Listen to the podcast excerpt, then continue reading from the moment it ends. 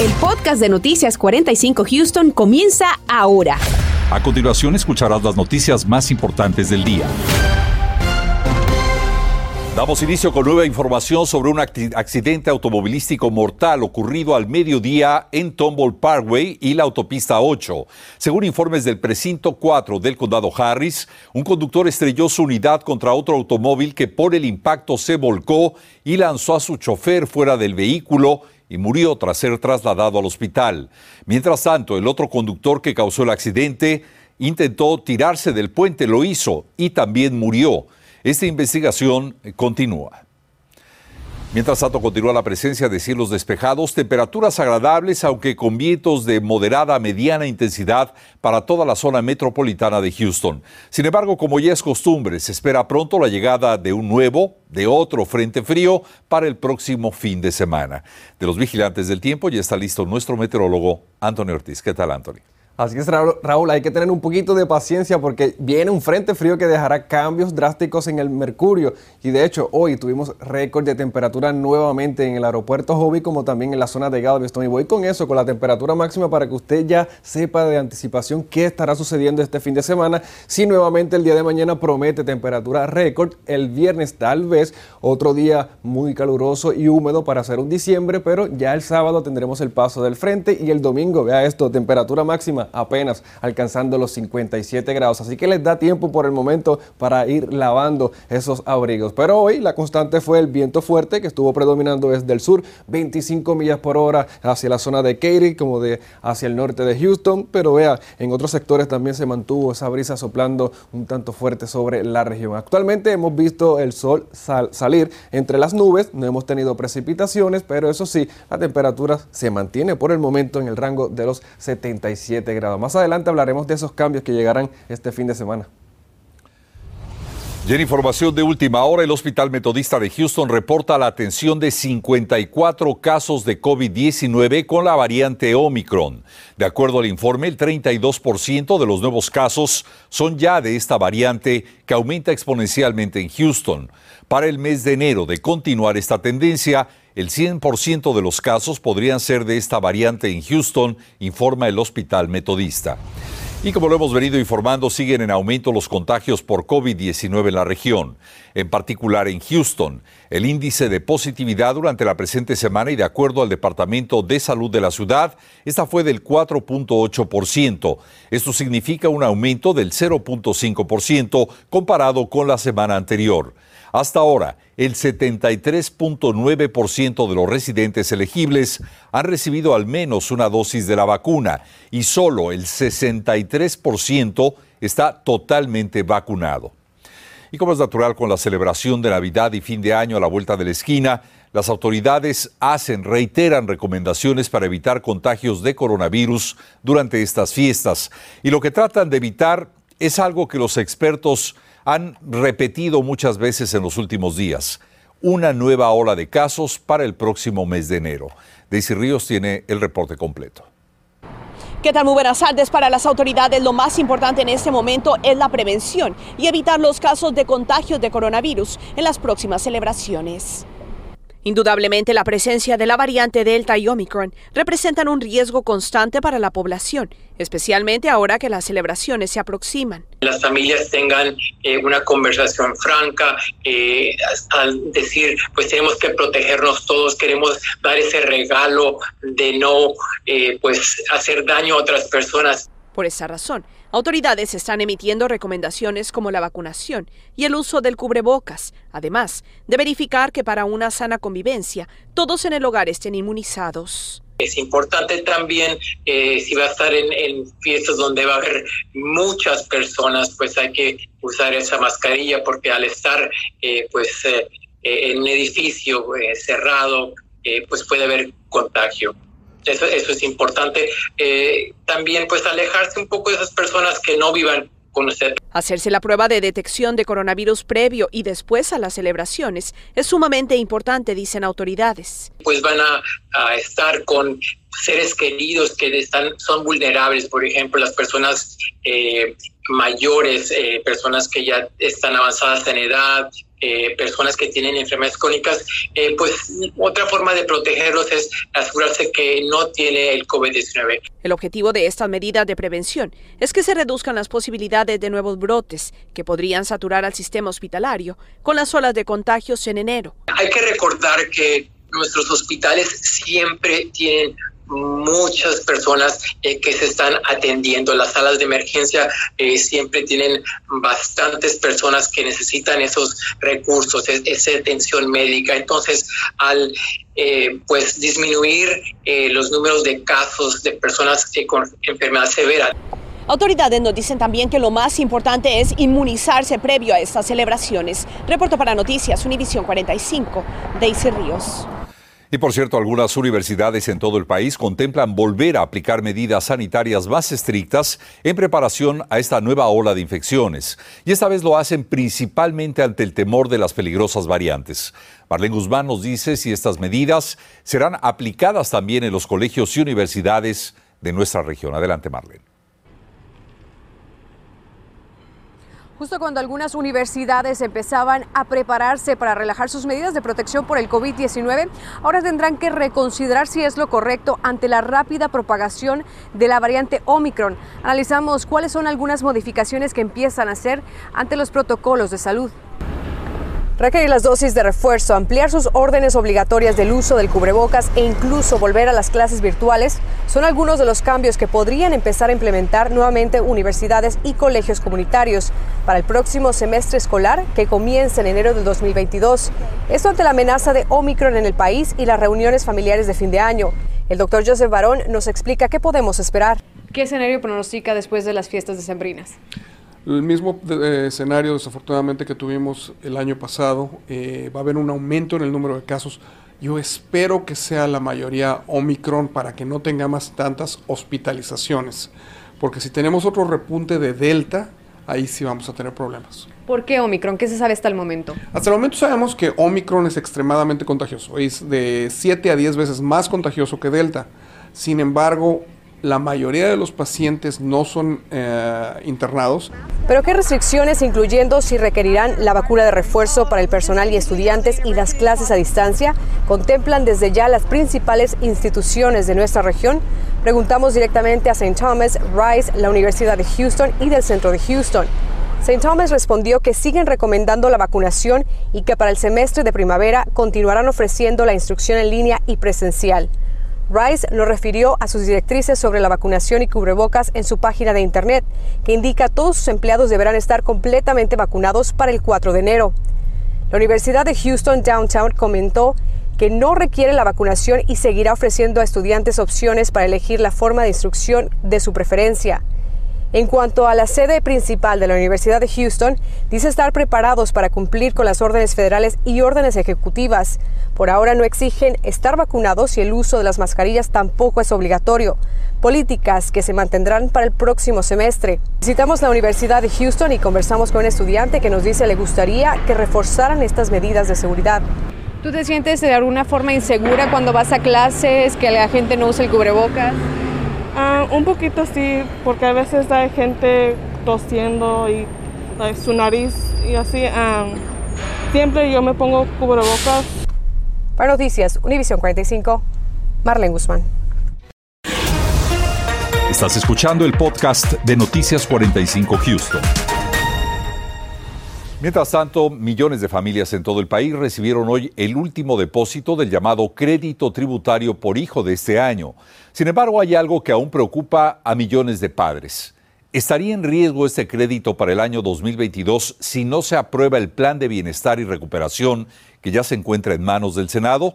Gabriel Preciado preguntó a las autoridades de la Oficina de Impuestos y encontró respuestas.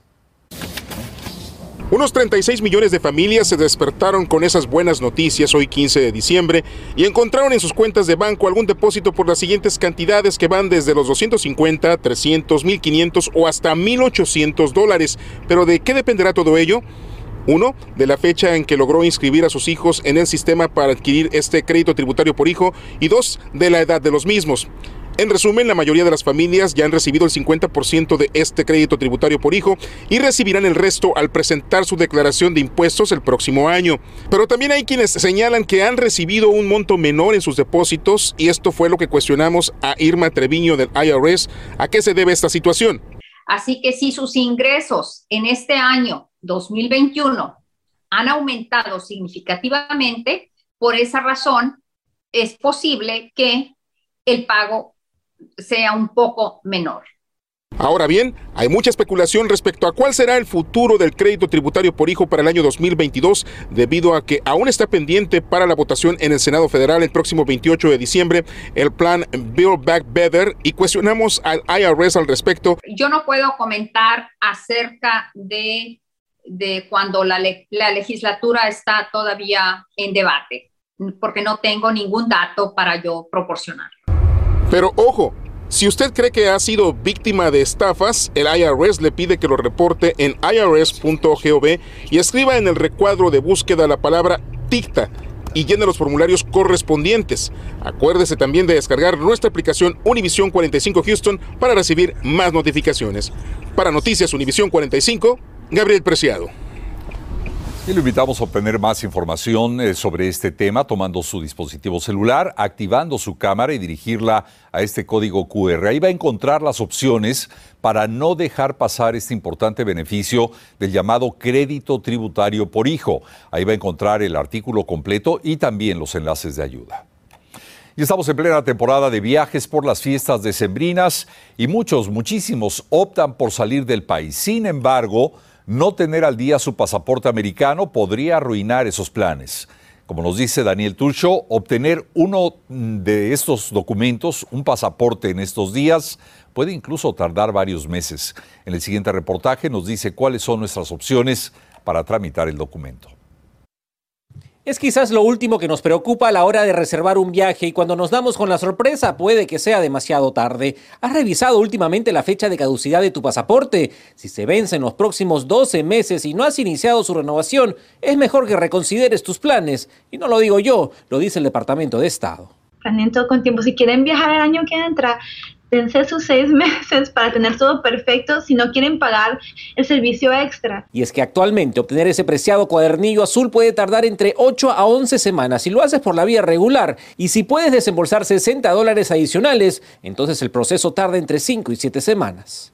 Si uno aplica, por ejemplo, antes del verano o si uno aplica antes de Spring Break, esas son temporadas altas, pero ahorita nuestra temporada no es alta. Para renovar tu pasaporte solamente sigue los siguientes pasos. Llena y descarga el formulario DS82 de la página del Departamento de Estado. Solamente te preguntan tus datos personales. Recuerda que para renovarlo es importante que tengas el pasaporte físico que haya sido emitido en los últimos 15 años. Junta ese documento con tu pasaporte, una fotografía y envía todo con un cheque por 110 dólares a la dirección en la aplicación. Y asegúrate que sea por correo certificado. Ahora, si piensas sacar uno nuevo por primera vez, la cosa se pone más complicada, pues tienes que ir en persona. Y aquí la cosa se puede poner color de hormiga dependiendo dónde vives, pues encontrar una cita puede ser trabajoso. En la oficina de correos tienen una herramienta para que saques una. Yo encontré una cita cerca a mi casa hasta la próxima semana, así que busca otras ubicaciones. También puedes revisar con las oficinas de tu condado, bibliotecas públicas y universidades quienes te ayudan con este proceso, aunque la mayoría te pide que saques una cita. Pero si tienes urgencia para viajar, apunta muy bien este número, porque si se trata de vida o muerte, puedes obtener un pasaporte en menos de 72 horas horas. La mayoría de las emergencias reales siempre van a tener documentación. Citas médicas, accidentes de familiares cercanos o pérdida de un ser querido son catalogados como emergencias, un proceso que puede ser confuso y que para el próximo año será un poco más ágil, pues el gobierno del presidente Biden anunció que en 2022 tramitar un pasaporte podrá hacerse completamente en línea pero esto va a estar disponible para aplicaciones que van a ser renovadas.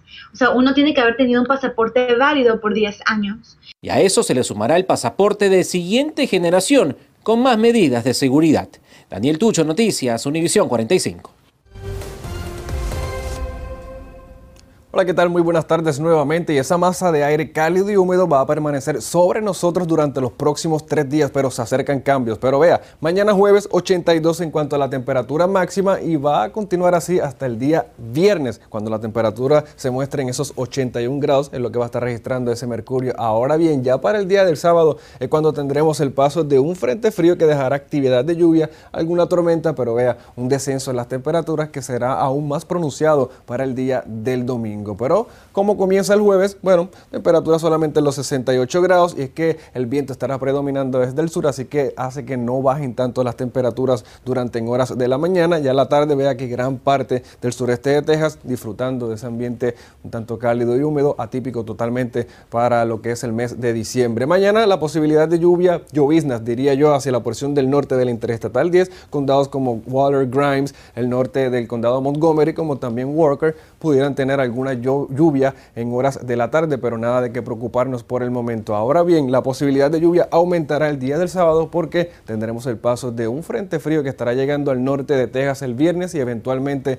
hacia nuestra región el mediodía, dejando actividad de lluvia. Alguna tormenta pudiera ser posible sobre la región. Pronóstico extendido, lo dicho, recuerde que mañana y el viernes todavía tiempo atípico en cuanto a temperaturas, el sábado actividad de lluvia por el frente y vea el domingo lluvias y también descenso marcado en el mercurio. Que tengan todos una excelente tarde.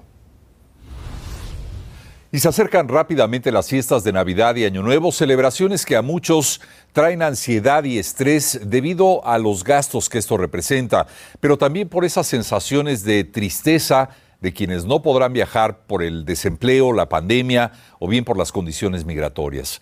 Hoy damos la bienvenida al psicoterapeuta Rob Arteaga. Rob, gracias por estar con nosotros. Y en primera instancia, mm, quiero preguntarte qué hacer si es que se puede superar estas sensaciones tan difíciles como el estrés, la ansiedad y la tristeza tan presentes en estas fiestas.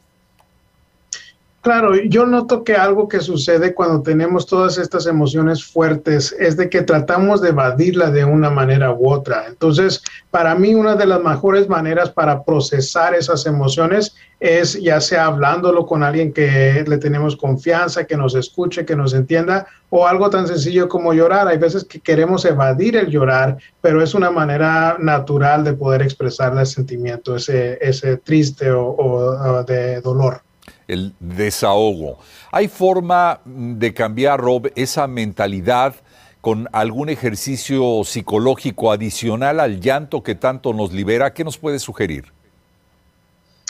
Sí, claro. Bueno, yo diría que de lo más fácil o sencillo de explicar es buscar una manera de conectarnos con alguien que nos pueda ah, acompañar en ese momento. Uh, ¿Por qué? Porque muchas veces la compañía o, somos seres sociales y no estamos diseñados para estar solos. Entonces, ese contacto social es un ejercicio fácil que podemos intentar para ah, aliviar o llenar algo, ese hueco que tenemos. No lo alivia por completo, pero sí ayuda. Por naturaleza queremos tener siempre todo bajo control, Rob, pero eh, ¿cómo entender que no siempre es así, que no siempre tenemos el control de nuestras vidas y muchas veces en estas épocas del año? Bueno, es un excelente tema. Te diría que es algo que hablo con mucha frecuencia con mis clientes. Eh, el control a veces se convierte en nuestra defensa eh, psicológica para obtener estabilidad.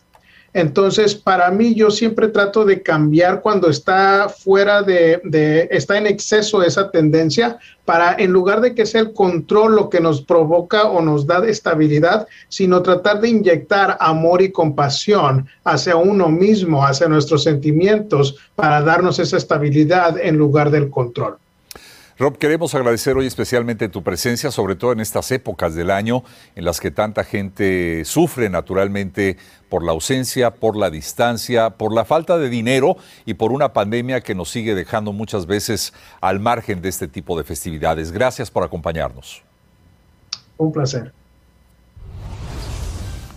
Y regresamos en instantes con el reporte del tráfico en nuestras autopistas y este bloqueo en la autopista 610 y la 210.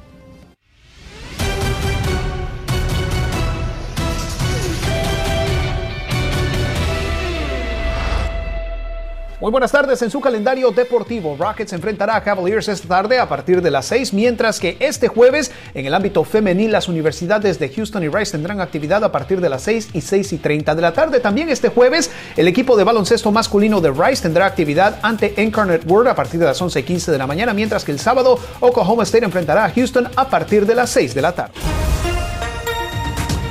Esta noche en el noticiero el costo de seguro de casas y de inundaciones aumentará drásticamente. Vamos a decirle desde cuándo entra en vigor este cambio y por qué se debe. También vamos a hablarle acerca de los servicios que debido a la pandemia está ofreciendo el condado Fort Bend para el cuidado de niños, pago de alquiler y también de hipoteca. Esto y mucho más en nuestra edición nocturna. Y nos despedimos cuando son las 5 con 29 con estas imágenes y el reiterado aviso de las autoridades para que evite este tramo de la autopista 225 y la 610 debido a un accidente de un camión de carga. Busque ya sus rutas alternas. Los esperamos esta noche a las 10. Gracias por escuchar el podcast de Noticias 45 Houston. Puedes descubrir otros podcasts de Univision en la aplicación de Euforia o en univision.com diagonal podcast.